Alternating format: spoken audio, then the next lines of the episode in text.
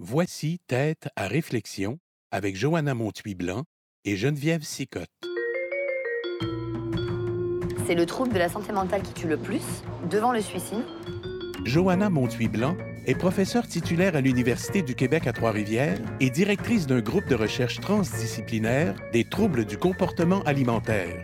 Initialement enseignante auprès d'enfants et d'adolescents aux besoins spécifiques, ses compétences pédagogiques et de vulgarisation ont contribué à l'obtention récente d'un prix d'excellence du Conseil de recherche en sciences humaines. Dans un paysage où on veut aussi très souvent dépeindre l'alimentation, la gastronomie comme quelque chose d'uniquement euh, euphorique, source de plaisir, celle qui ne réussit pas à se mettre à cette table merveilleuse, ben, ça parle de solitude.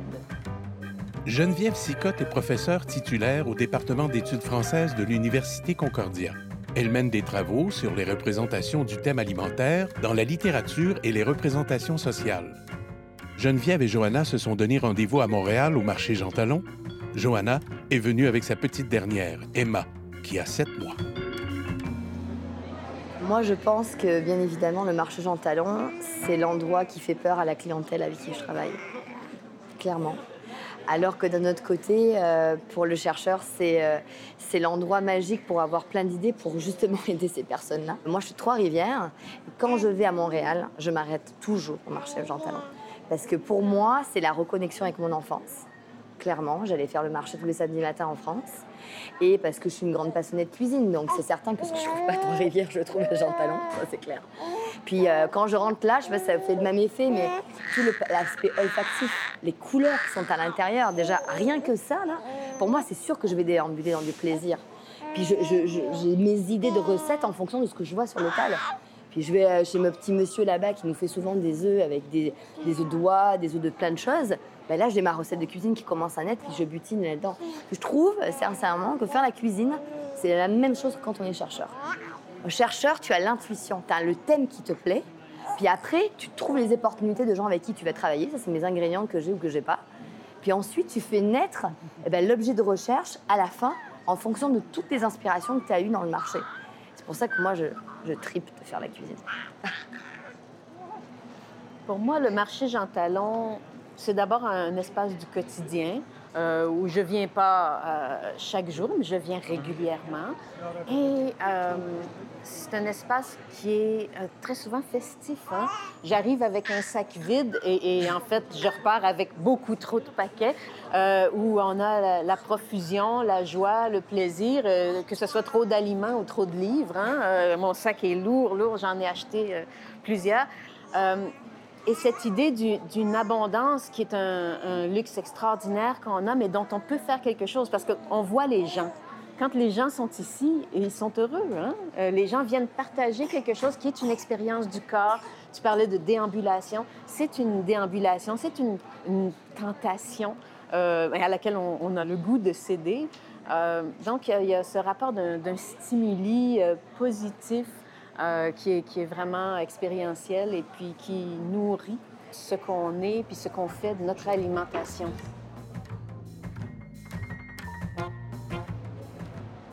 Donc, tu es venu euh, de Trois-Rivières. Je sais que tu es à l'UQTR. Parle-moi un peu de ce que tu fais là-bas. J'ai la chance de pouvoir, euh, j'aime pas dire diriger, parce que je trouve ça beaucoup trop prescriptif.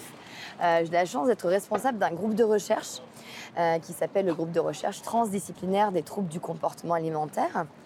Et euh, en équipe, en fait, on, essaye de, comprendre davantage, de générer de nouvelles connaissances sur les troubles du comportement alimentaire.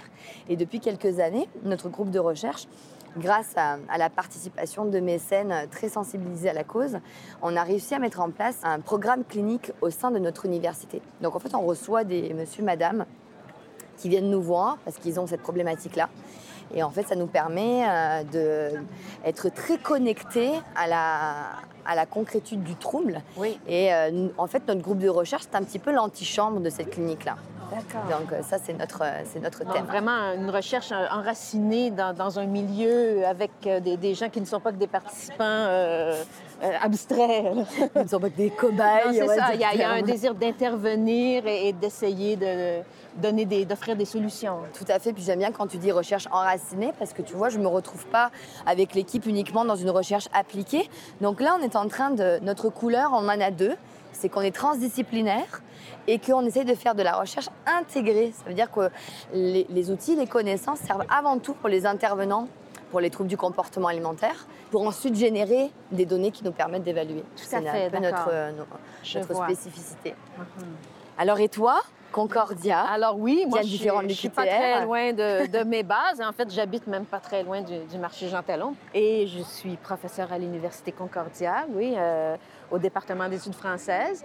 Professeure, en fait, de littérature euh, française et québécoise. Et puis, je m'intéresse depuis beaucoup d'années, en fait, au thème alimentaire dans la littérature.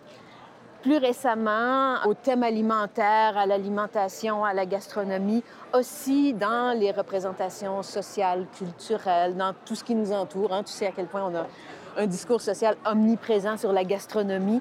Alors, je me dis, bon, il y a quelque chose à décoder là. Je veux comprendre pourquoi, qu'est-ce que ça dit, euh, que, cette pléthore-là de, représentations euh, sur l'alimentation. Johanna et Geneviève déambulent encore un peu dans les allées du marché, puis elles s'assoient à une terrasse et poursuivent leur discussion. On est toutes les deux d'accord pour dire que euh, manger, c'est dire ce que l'on est aussi. Oui. Comment toi, ça fait écho aussi à tes travaux, cet aspect-là? Moi, je suis d'abord une littéraire, hein, euh, spécialiste du 19e siècle français de par, ma formation. Ouais.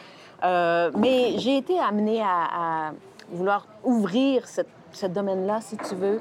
Euh, d'abord, à me tourner aussi vers la littérature québécoise, parce que je trouvais que si je veux étudier les représentations d'aliments, de la nourriture, euh, de la convivialité, je préférais aussi intégrer, comment dire, intégrer ma propre culture, mais aussi euh, voir comment nos discours sociaux, notre imaginaire social est porteur de signification, de mise en forme, de représentation qu'on peut analyser, qu'on peut essayer de comprendre avec un regard littéraire, si on veut. Ça, ça veut dire euh, regarder des émissions de télé sur la mhm. gastronomie, euh, lire un menu euh, de restaurant, voir quelles sont, par exemple, des pratiques sur les réseaux sociaux, sur YouTube, puis essayer de les décoder pour comprendre ben, qu'est-ce que ça dit de notre rapport à l'alimentation, de la façon dont on, justement, dont on se représente euh, la nourriture, le rapport à soi, le rapport euh, à l'autre, le rapport à la santé. Euh, tout ça, bon, je, suis spécialiste d'aucun de ces domaines d'une manière précise, hein, mais la littérature me permet de venir fédérer ça, ou en tout cas d'essayer de le faire avec ce que, c'est ça, ce regard littéraire sur des objets qui ne sont pas nécessairement mais euh, qui, sont riches, qui sont des représentations, qui sont pleins de, ce que l'anthropologie appelle le symbolique. Hein. Et donc, j'ai envie justement de faire parler. Mais avec cette idée que, que tu évoquais, qui est toujours le croisement, c'est ça, de différents savoirs, parce que la nourriture nous place comme ça au confluent de plein, plein d'aspects de, notre rapport au monde. Hein. Et comment toi, tu vois euh, à la fois euh, ta place, la place de tes travaux, la contribution que ça peut apporter.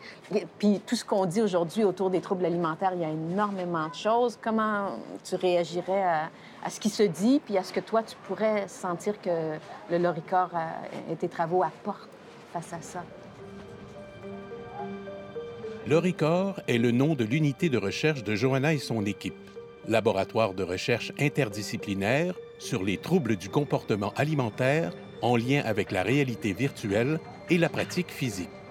Le Loricor, c'était un petit laboratoire, c'était même pas reconnu institutionnellement, mais déjà, tu vois, j'avais à cœur d'essayer de m'inscrire comme euh, peut-être comme un élément qui va à l'opposé du message médiatique.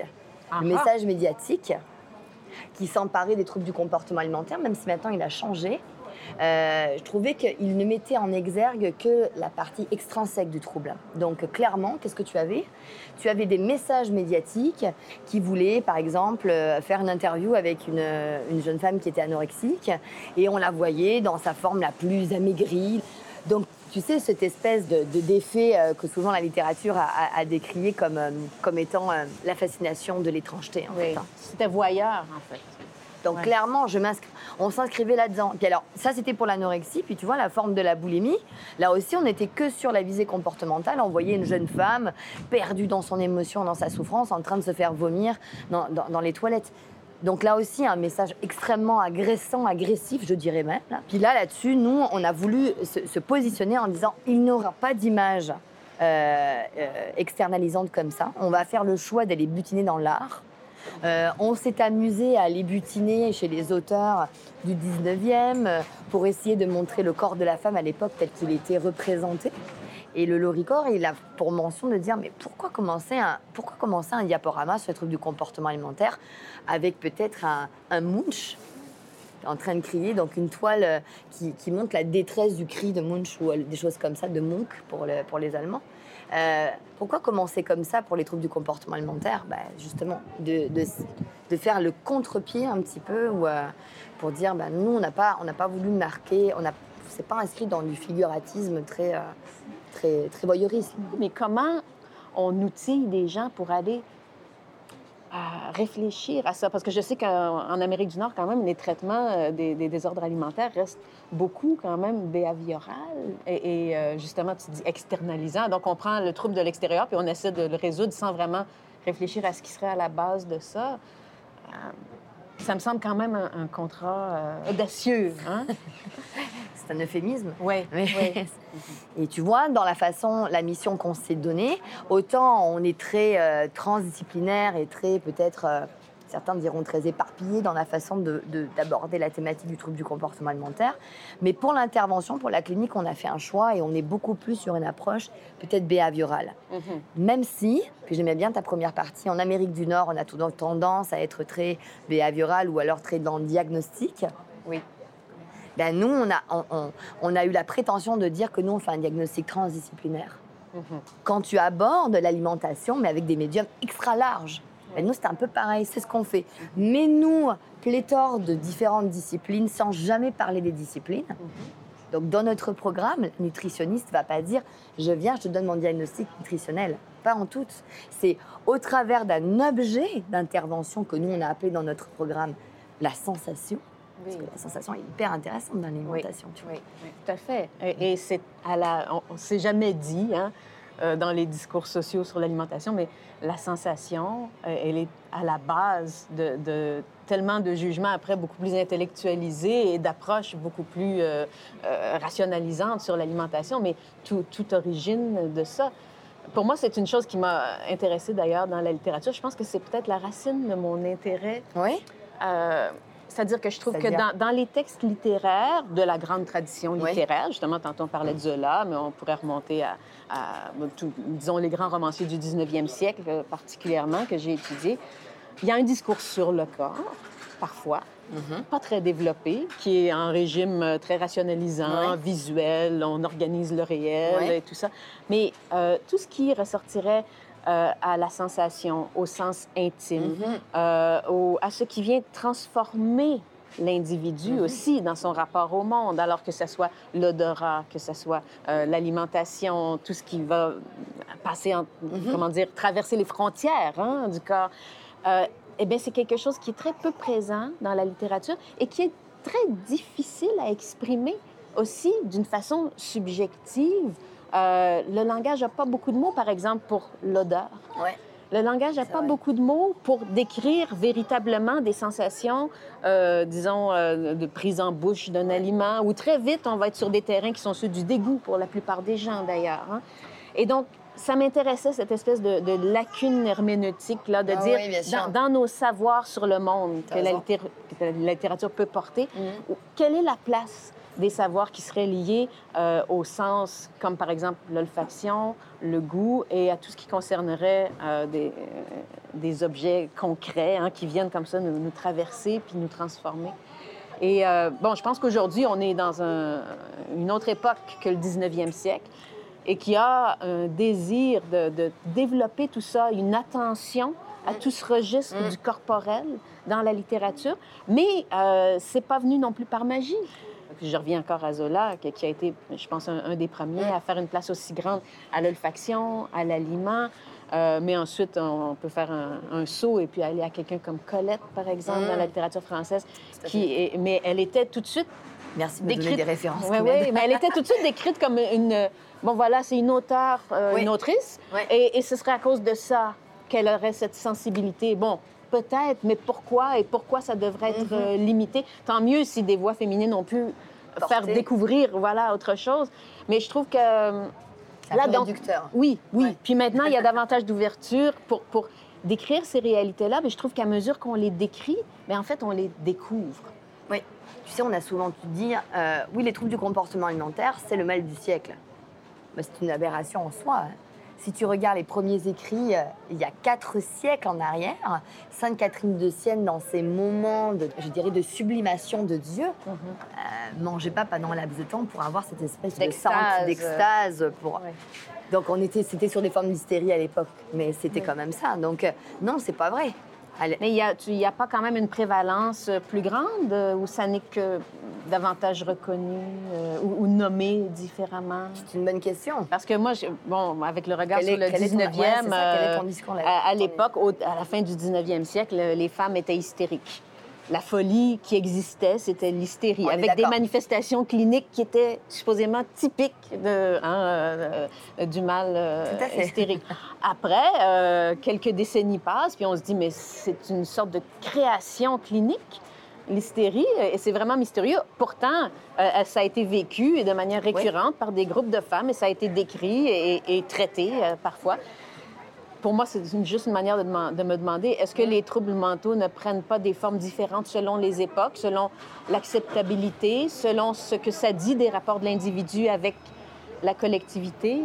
Euh, et là, le fait qu'on on soit collectivement, je trouve, obsédé par l'alimentation, hein, dans un paysage où on veut aussi très souvent dépeindre l'alimentation, la gastronomie comme Mhm. quelque chose d'uniquement euh, euphorique, source de plaisir, source de convivialité, source de rituel. Bon, ça peut être ça, mais c'est pas toujours ça. Mais si on est celle qui ne réussit pas à se mettre à cette table merveilleuse, ça parle d'un statut, euh, ben, ça parle de solitude, ça parle d'un- d'un refus d'intégration. euh.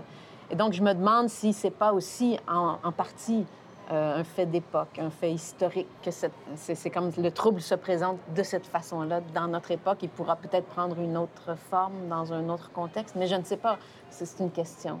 C'est une question, je pense que c'est une question dans laquelle euh, ce serait très prétentieux d'avoir une réponse en fait. Je pense que c'est plus euh, euh, une réflexion à avoir parce que tu vois, quand on butine sur des auteurs comme M. Fendhofer, qui a beaucoup travaillé sur la dimension sociétale de l'alimentation, quel que soit son registre, hein, il n'était pas campé sur les troubles du comportement alimentaire, il parle d'obésité, donc des formes extrêmes de la traduction de l'alimentation chez l'humain. Tu t'aperçois quand même que ce que tu dis est vrai, certainement. Peut-être dans le temps des manifestations euh, affectives, parce que je préfère l'appeler comme ça plutôt que trouble mental, parce que c'est Oui. assez, euh, assez Mhm. restrictif, affectives, qui se décompensent de différentes couleurs. Euh, c'est intéressant quand tu dis ben, l'alimentation, elle n'a jamais autant pris autant de place aujourd'hui. Peut-être que dans l'ancien temps, elle prenait beaucoup de place, mais parce que c'était une famine et Oui. que en fait, l'objectif premier, c'était, là on revient sur de l'évolution hein, darwinienne très claire, l'alimentation était une obsession dans les âges très reculés parce qu'il fallait absolument se nourrir pour vivre en fait. Aujourd'hui, c'est comme si on a une pléthore de disponibilité d'alimentation sous nos mains. Puis en fait, euh, l'autre, tu vois ce que je veux Ben dire? oui, mais tout à encore fait. une obsession, mais, mais, c'est autre chose, c'est ça. Je crois qu'on est, on est passé dans, dans la très longue durée là, d'un, problème de subsistance qui est un problème euh, biologique, un problème qui a des dimensions euh, matérielles, énergétiques, euh, de, de prévision, de gestion euh, des ressources d'un problème comme celui-là à un problème qui est un problème de sens, hein, un problème symbolique. Tout à fait. Euh, pour moi, s'il y avait une chose à dire, je crois, dans ce que disent les représentations sociales, on a d'un côté justement cette, euh, cette obligation d'euphorie, cette obligation de plaisir, euh, ce discours uniquement positif sur la gastronomie, l'alimentation, puis d'autre part, une perte de sens. Oui. Euh, une perte qu'on va parfois euh, essayer de nommer en disant on- on- une perte de la transmission, Mm. une perte des rituels. Euh, moi, je dirais aussi une perte du symbolique hein, avec l'industrialisation à, à outrance. Une perte du concret aussi parce que les gens cuisinent plus assez. Tu disais tantôt, le geste de faire la cuisine est, est porteur de sens, en tout cas peut l'être. hein. Tout à fait. Et, mais alors, cette perte de sens, elle se dit comme ça, ça et là, elle se dit certaines œuvres d'art, certaines représentations sociales. On peut penser à, des romans, on peut penser, je sais pas, tu connais très certainement les romans d'Amélie Nothomb, euh, son cycle autobiographique euh, sur l'anorexie. Euh, là, il y a quelque chose qui est, tout à fait intéressant, je trouve, qui, se, qui parle de l'alimentation, d'un rapport où on cherche, c'est une quête de sens autour de l'alimentation. Hein. Et je trouve que au fond, les, les, personnes qui sont aux prises avec des troubles alimentaires ne font que dire de manière euh, plus extrême et, beaucoup plus souffrante, certainement, hein, mm-hmm. cette même crise du sens. Euh, et Alors, moi, je me dis toujours, ben si mes travaux où je réfléchis, bon, euh, alors, je sais pas, on écoute Curieux Bégin mm-hmm. ou on écoute Un chef à la cabane, mm-hmm. qu'est-ce que ça dit de, notre rapport à l'alimentation? On peut dire, ah oui, c'est très complaisant, et puis qu'on est dans une valorisation de, de l'excès puis du plaisir constant. Mais c'est aussi une quête. Hein? C'est aussi une façon de dire, il faut que ça puisse être cet objet-là. Plus personnellement, dans mes travaux, euh, je m'intéresse aux rituels, tu vois. OK.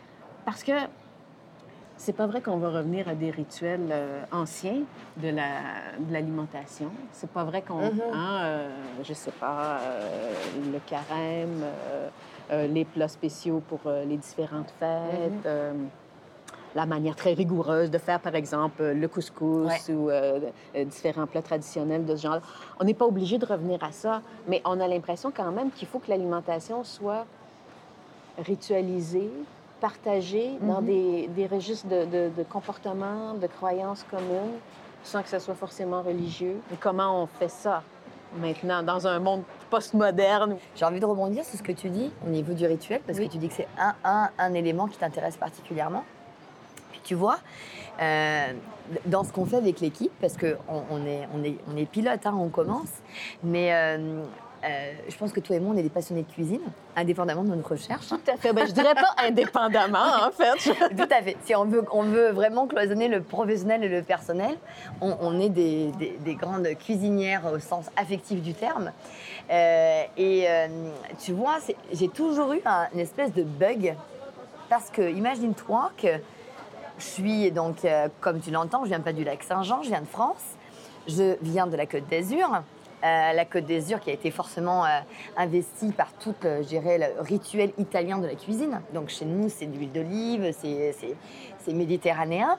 Et puis, je pense qu'on va aussi avec le rituel de la culture italienne de la mama qui fait la cuisine. Et puis, c'est le sens du partage. Hein. Moi, ma grand-mère, elle m'a transmis ça. Elle m'a transmis le rituel culturel de, de la ratatouille, euh, euh, puis euh, de plein de choses. Et c'est vrai que quand j'ai commencé à être chercheur en troubles du comportement alimentaire, je me suis aperçue que j'étais comme une espèce de psychotique schizophrène. Ça veut dire que quand je travaillais dans mon milieu, l'alimentation était quelque chose de maladif. Puis pour aider ces jeunes filles à, à s'alimenter, on revenait sur des schémas très maladifs. On leur pesait la calorie dans les hôpitaux. Je suis pas en train de dire qu'il faut pas le faire. Je suis en train de dire qu'à cette époque-là, je n'étais que sur des modèles comme ça. Et que ce soit en France ou n'importe où, en Belgique ou là où je suis allée, on était sur tu as un manque de calories, je vais combler ces éléments. Et on revient à ce que tu disais tout à l'heure. On revenait sur une obsession d'alimentation qui était primitive. Moi, ma job en tant que médecin, c'est que tu arrives, puis que tu tombes pas dans les pommes parce que tu as plus rien à manger. Mhm. Puis d'un autre côté, chez nous, c'était tout l'inverse. Moi, j'étais l'Institut Paul Bocuse à la maison, là. Il fallait qu'il y ait des lumières, et puis qu'il y ait des assiettes, et puis que... Mais il y avait du plaisir. Tu comprends? Oui, Et alors là, à un moment donné, aujourd'hui, j'ai assumé le fait de dire, écoute, nous, là, dans le programme du Loricor, on va faire de l'alimentation intuitive et on va demander à ces gens de se reconnecter avec leurs sensations.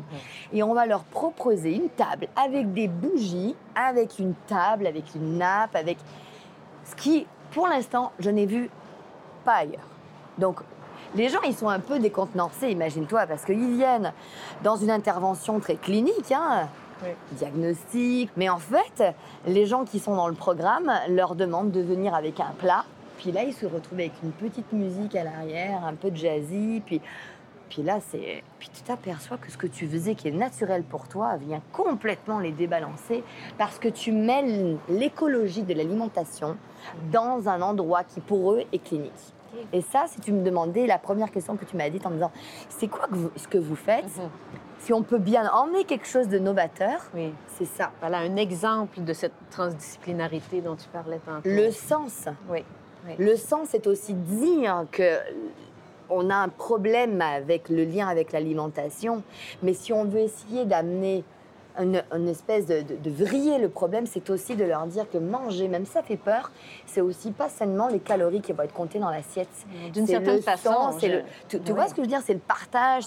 Oui. Alors que je ne l'avais jamais vu. Alors que pour moi, c'est presque trivial le lien entre les deux. Tu comprends ce que je veux dire? Oui. J'ai arrêté d'assumer d'être schizophrène et de dire ce que j'offre à mes enfants, à ma famille, à mes amis autour de la table, j'ai envie de le mettre dans le programme d'intervention sur les troubles du comportement alimentaire.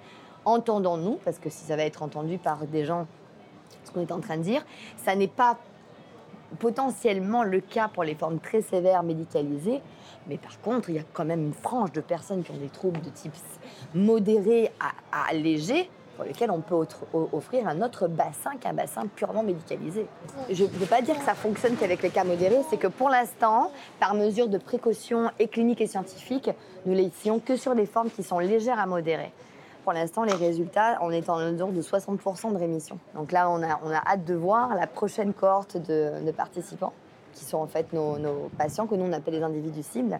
Euh, une fois qu'ils vont avoir fait ce- cette découverte de l'alimentation intuitive, on espère que ça monte à 70.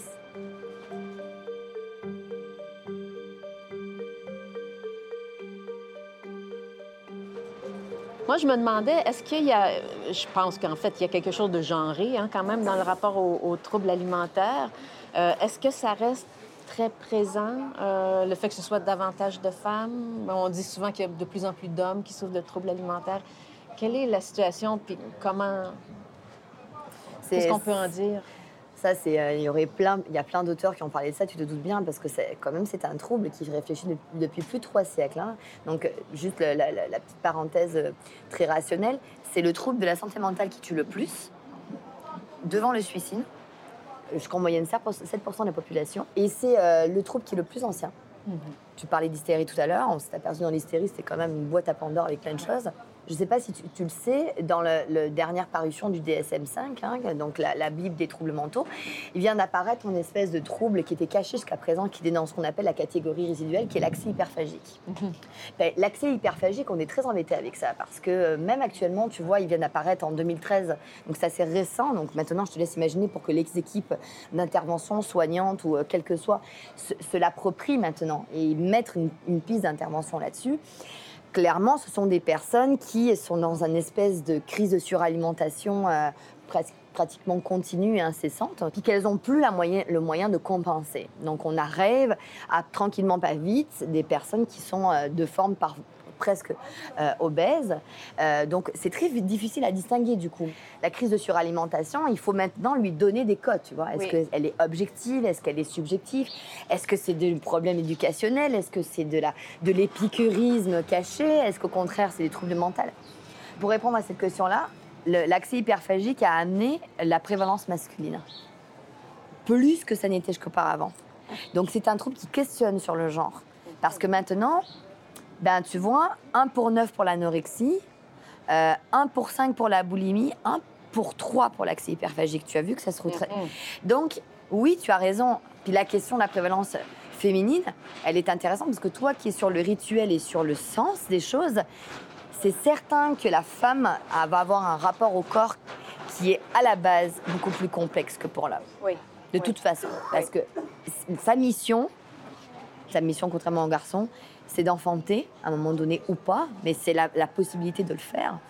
Et donc, de ce fait, chez ces femmes-là, pour l'avoir vécu euh, à plusieurs reprises, puisque j'ai plusieurs enfants, tu as quand même la question du changement morphologique puissant et, de façon courte qui questionne clairement sur la notion que tu vas porter sur, le, sur les enfants.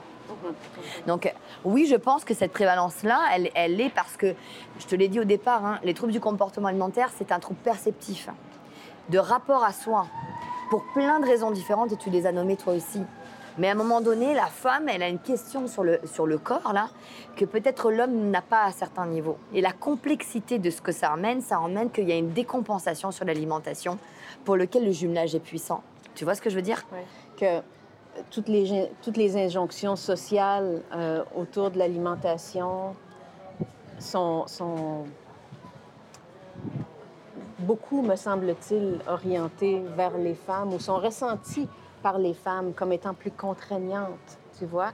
Euh, et c'est comme s'il y avait moins d'espace de liberté, euh, ou en tout cas moins de, de subjectivation et d'autonomisation des femmes dans leur rapport à l'alimentation où le plaisir est davantage concédé aux hommes, où justement le sentiment de la plénitude alimentaire est davantage concédé aux hommes, ils ont le droit. Tu vois, toi qui travailles à travers, parce que tu as, une meilleure euh, analyse que moi pour avoir butiné comme ça sur les âges entre le 19e et puis maintenant, regarde, je vais faire peut-être un résumé qui va choquer, mais de, dans les, dans, en 19e, on demandait à la femme d'être belle et à l'homme d'être intelligent pour amener l'argent. Donc le support de valorisation, il était très intrinsèque chez les hommes et très intellectualisé. Et chez les femmes, il était très extériorisé.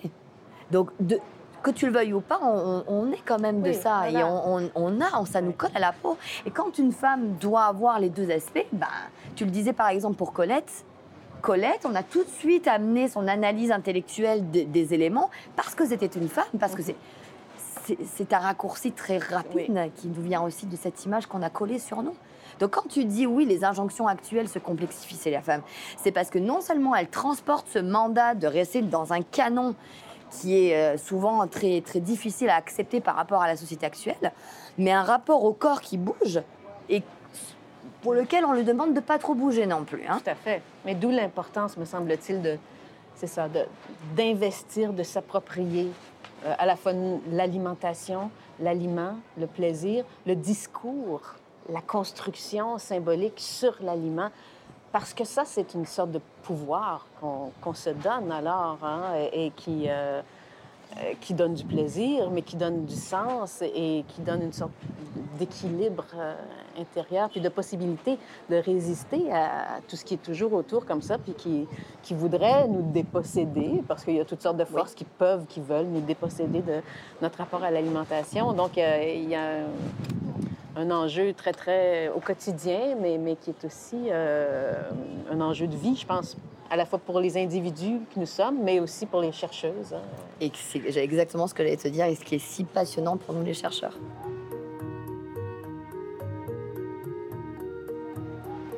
Voilà, une source de sens, mais une source de, de, réconfort, euh, une source de plaisir corporel, une source de lien social aussi. De Madeleine de Proust. Voilà, tu vois, c'est ça. Ah, moi, je suis loin de Madeleine de Proust parce qu'en ce moment, mon, mon objet de réflexion privilégié, c'est la poutine. D'accord. une poutine de Proust, de Geneviève, est-ce que c'est de Proust Non, parce qu'en fait, j'ai mangé rarement de la poutine dans ma vie. Oui, ah, je suis pas du tout une consommatrice historique de poutine. Euh, ma première poutine a été dégustée il y a deux ans euh, à l'instigation de collègues qui m'ont dit, ben là, tu travailles sur la poutine puis tu n'en as jamais mangé. Arrête, de l'expérience. Oui, oui, c'est ça. euh, mais, mais T'es en train de me dire que j'ai mangé une poutine avant toi, là. Probablement. Moi, la française qui est euh, sur oui, mais ma culture familiale euh, euh, gastronomique était très, très française. Oui, oui, donc il n'y a pas de hasard. On s'est croisés, toi et moi, là. Et, mais je trouve que dans, dans cette idée de la, de la, poutine, qui est un... Bon, on, peut dire qu'il y, a une mode de la poutine, bien évidemment, qu'il y, a une mode de, tout ce qui est gastronomie populaire. Tout à fait. et donc, ça a pris une place tout à fait nouvelle dans notre répertoire, au, plan au, au point de devenir une sorte de plan national, ce que oui. c'était pas. Mais qu'est-ce que ça dit justement comme quête de sens? Euh, comme quête de... Parce que c'est une expérience corporelle d'abord, hein? manger une poutine. Euh, et je comprends bien pourquoi moi je n'en avais mangé, je n'en avais jamais mangé. C'est une expérience corporelle euh, que je n'apprécie pas, cette espèce de trop plein de lourdeur On revient Au sensoriel. Tout à fait, c'est ça. Mais je crois que ça participe du sens de la poutine. mais ça fait qu'alors c'est un mets d'exception et c'est festif. Et le fait que ça soit festif parle aussi d'un désir de recréer des contextes euh, sociaux, des mhm. contextes de communication où on ne serait pas seul à manger notre repas devant le téléjournal ou bien devant YouTube. Ou, euh, euh, de la même manière, d'ailleurs, que sur YouTube, toutes les vidéos qui nous montrent des recettes et toutes les émissions à la télévision sont aussi des façons de se remettre à table avec quelqu'un. Si je peux rebondir sur une expression que tu as utilisée, tu as, parlé de Poutine est trop plein. Oui. Euh, et puis c'est intéressant que tu dises trop plein, parce que vois-tu, euh, la sensation de remplissage, c'est la, une des questions qu'on renseigne beaucoup sur les personnes qui ont un trouble du comportement alimentaire. Et le trop-plein est très relatif, hein, parce que par exemple, sur quelqu'un qui, bien évidemment, a pour but d'éviter le trop-plein, le trop-plein peut venir de quatre petits pois dans une assiette. Tout à fait. Donc, tu te doutes bien que quand on, a- on annonce à, notre clientèle qu'on va faire un repas euh, final de poutine avec des chandelles et de la musique, même s'il y a les chandelles et la musique qui permettent de ramener quelque chose de vibrant, c'est anxiogène, euh, bien évidemment Tout à fait. récemment, là, dans le, dans le travail qu'on a fait, on aime bien s'entourer de partenaires un petit peu, je dirais, euh, à contre-courant de ce que les chercheurs ont l'habitude de faire. Ça veut dire que nous, les partenaires, le dernier avec qui on a signé, c'est l'Institut Paul Bocuse à Lyon. D'accord. Toi qui es une grande cuisinière et affecte de la cuisine française, tu dois les connaître. On est dans le must de l'épicurisme. Tu vois, chez Paul Bocuse, si demain j'arrivais, parce que j'y vais dans trois semaines pour aller les voir, et que je leur dis, est-ce qu'on peut se faire un pari et faire une poutine Paul Bocuse Forcément, ils vont m'amener quelque chose qui vont contrebalancer le sens du trop-plein que tu as vécu en proposant certainement une poutine gastronomique, un petit peu comme le fait euh, par exemple chez Auguste à Sherbrooke, qui fait ce qu'il appelle la poutine inversée, dans lequel il propose des chromeski, toi qui connais bien la cuisine, pour lequel la poutine est à l'intérieur et non plus à l'extérieur. Et euh, le chromeski de poutine euh, qui a été euh, inventé à Sherbrooke, mais que j'ai mangé aussi à Montréal. C'est vrai? Et le chromeski de poutine comporte une purée de pommes de terre à l'intérieur qui est enrobée de fromage en grains qui, dans ce cas-là, va être fondu et Ouais. passé à la friture. Donc, ça ressemble un petit peu à une mi- mini fondue parmesan. Donc ça c'est intéressant parce que le dedans dehors des troubles du comportement alimentaire, tu te doutes que ça a fait écho quand j'ai goûté cette poutine inversée parce que je me suis dit ça c'est tout à fait le genre de choses qu'on pourrait proposer à une clientèle trouble du comportement alimentaire pour lequel poutine égale anxiété égale trop plein égale je vais dévorer tout ça, je vais m'en mettre jusque là. C'est non. Ici, la beauté de la chose, c'est dans un chromeski. La poutine devient un chromeski. Et donc là, on twiste le sens, puis on offre par contre au futur mangeur intuitif, ferme les yeux, goûte simplement ce chromeski, cette petite boule dans ta bouche, puis là, va chercher l'essence de l'alimentation intuitive que malheureusement tu as complètement perdu de vue par les troubles du comportement alimentaire. Tu, tu vois ce que je veux dire? Oui. Mais je dirais que ça introduit une autre dimension qui est une construction ludique, hein, le jeu. Le jeu, le le jeu. plaisir. Puis, tu sais, la cuisine, c'est aussi beaucoup le jeu. C'est le jeu avec les substances, le jeu avec les textures, une combinatoire euh, qui est toujours nouvelle, hein, euh, où on a une liberté Totalement. totale. Mais quand on voit ça comme étant une possibilité de construire, ben là, c'est- positif. hein. Et, et ça permet de, de s'approprier aussi l'objet. Euh, parce que tu dis, euh, que- oui, alimentation intuitive, je trouve que quand même, étant donné l'hégémonie euh, du discours euh, alimentaire euh, dans les médias, on est quand même passablement dépossédé Oui. de notre rapport à notre alimentation. Euh, probablement qu'on pourrait, dans la longue durée, voir que de toute manière, les gens étaient dépossédés de leur rapport à l'alimentation parce qu'il y avait des ressources limitées, puis il fallait bien, hein, il fallait bien qu'on consomme ce qui était imposé. disponible, voilà. Mhm. et, et puis après, selon des normes sociales qui étaient aussi euh, très restrictives. Mhm. Mais on aurait, je crois maintenant, la possibilité, le luxe incroyable, euh, étant donné les ressources dont on dispose, étant donné les niveaux euh, d'hygiène, étant donné bon, le- les conditions économiques qui sont quand même dans les pays développés passablement meilleures, les moyens d'avoir, euh, de développer cette espèce de, subjectivité, d'appropriation de notre alimentation qui fait en sorte qu'on peut y investir justement le sens qu'on qu'on souhaite. Mais c'est difficile parce que euh, les, les injonctions, que ce soit, ce soit celle de la science, que ce soit celle du plaisir obligé, que ce soit celle de la, de la poutine qu'il faut absolument manger ou pas, euh, so- sont là partout et puis euh, font en sorte qu'on on est face à des, à des mangeurs qui en fait sont seulement des consommateurs et très peu souvent en plus des cuisiniers ou des cuisinières. Le-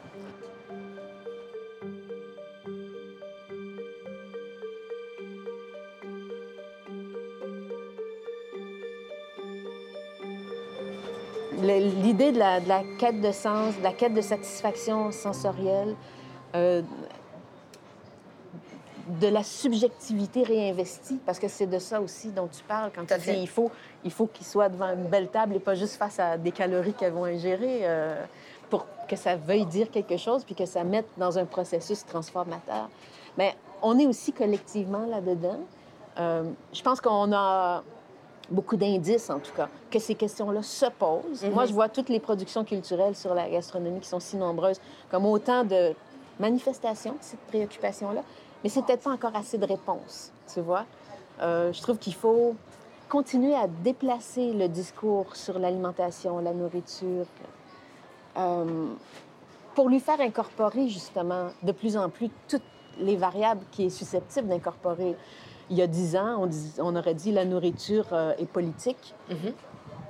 Les gens auraient dit ah bon, c'était peut-être pas tout à fait clair. Là, maintenant, euh, on, comprend bien que c'est bien sûr euh, économique, c'est politique, c'est un enjeu où il y a des rapports de force, où la grande entreprise, l'industrialisation, euh, les, industries pharmaceutiques sont, sont, présentes partout dans notre assiette, au fond.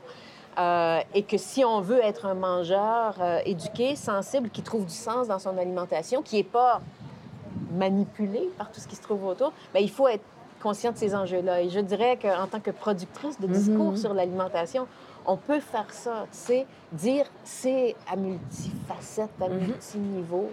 Euh, et c'est aussi quelque chose qui est, qui est, voilà, qui est plein de plaisir potentiellement c'est un rapport plus vibrant avec la vie. Hein? Quand, on, quand on aime manger, c'est un rapport avec le cosmos, c'est une façon d'entrer en relation avec le monde et, euh, d'en jouir, hein? c'est ça. Voilà, des points de vue nouveaux sur l'alimentation et la gastronomie. Johanna et Geneviève traversent le marché. Mais avant de se quitter, Johanna se souvient d'une question qu'elle trouve particulièrement signifiante. Geneviève, j'ai une question à te poser. Si tu étais un plat, lequel serais-tu? Bon, c'est une question qui est étrangement euh, révélatrice. Tout à fait. C'est pour ça que je me suis permis de te la poser. Et alors, en fait, euh, je serais euh, une purée de légumes racines avec un peu de bouillon, du beurre, sel et poivre, quelque chose de très simple, mais réconfortant. Et comme euh, j'ai l'habitude de dire, on trouve ses racines comme on peut. Mais en fait, ce plat, euh, il, évoque euh, un autre projet dont je n'ai pas parlé, mais que les personnes intéressées pourront voir à l'automne, qui est un, projet de littérature numérique qui va être sur le web et qui s'appelle Signe de vie et qui porte sur des aliments. Et donc, un des aliments, c'est cette purée de légumes racines qui, à une période de ma vie où j'étais pas loin des troubles alimentaires, m'a comme réconforter et donner de nouvelles racines. Bah, tu parlais de sens tout à l'heure et de signifiant, on en est en plein là-dedans. Voilà, mais je l'ai trouvé en faisant la cuisine, moi aussi. Et alors, à ton, à ton, tour de te révéler, si tu étais un plat, Johanna, quel plat serais-tu? Ah ben moi, je suis un peu comme toi. Il y a beaucoup de signifiés dans ce que je fais quand je, quand je cuisine. Euh, je serais une ratatouille. Mais je serais une ratatouille version millefeuille. Donc ça veut dire que ma ratatouille, mettrai les différentes couches qui font qu'à la fin c'est un tout. Parce que je pense qu'en tant que personne, je suis un peu comme ça. Mais avec le côté un petit peu euh, élégant de la haute gastronomie, donc dans un espèce de pochoir millefeuille, avec une petite sauce, un petit fond de sauce de légumes derrière pour ajouter de la, de, la rondeur, parce que je suis une maman, donc j'ai tendance à être très ronde avec mes enfants. Donc ça me, ça me dépeint bien, et puis je pense que je pense qu'on est aussi ce que notre génération transporte. Et donc, euh, ce serait un clin d'œil à faire à ma famille, qui est restée en France en tant qu'expatriée du Québec. Voilà. C'est appétissant et j'ai l'impression que les auditeurs vont vouloir aller à ton restaurant plutôt qu'au mien. Ah Mais non, c'est pas vrai. On, on, le fait ensemble. Tu proposes ton bouillon et après, j'amène la ratatouille et tu viens chez nous. c'est ça l'idée. C'était Tête à réflexion avec Geneviève Sicotte et Johanna Montuy-Blanc au marché Jean Talon de Montréal. Une idée de Nadine Dufour, à la réalisation Joanne Comte, à la recherche Émile Bordelot, au son Thiago McNichol Casto-Lopez, montage et mix sonore Francis Renaud Legault, avec la participation de Luxonné. Un balado produit par Savoir Média.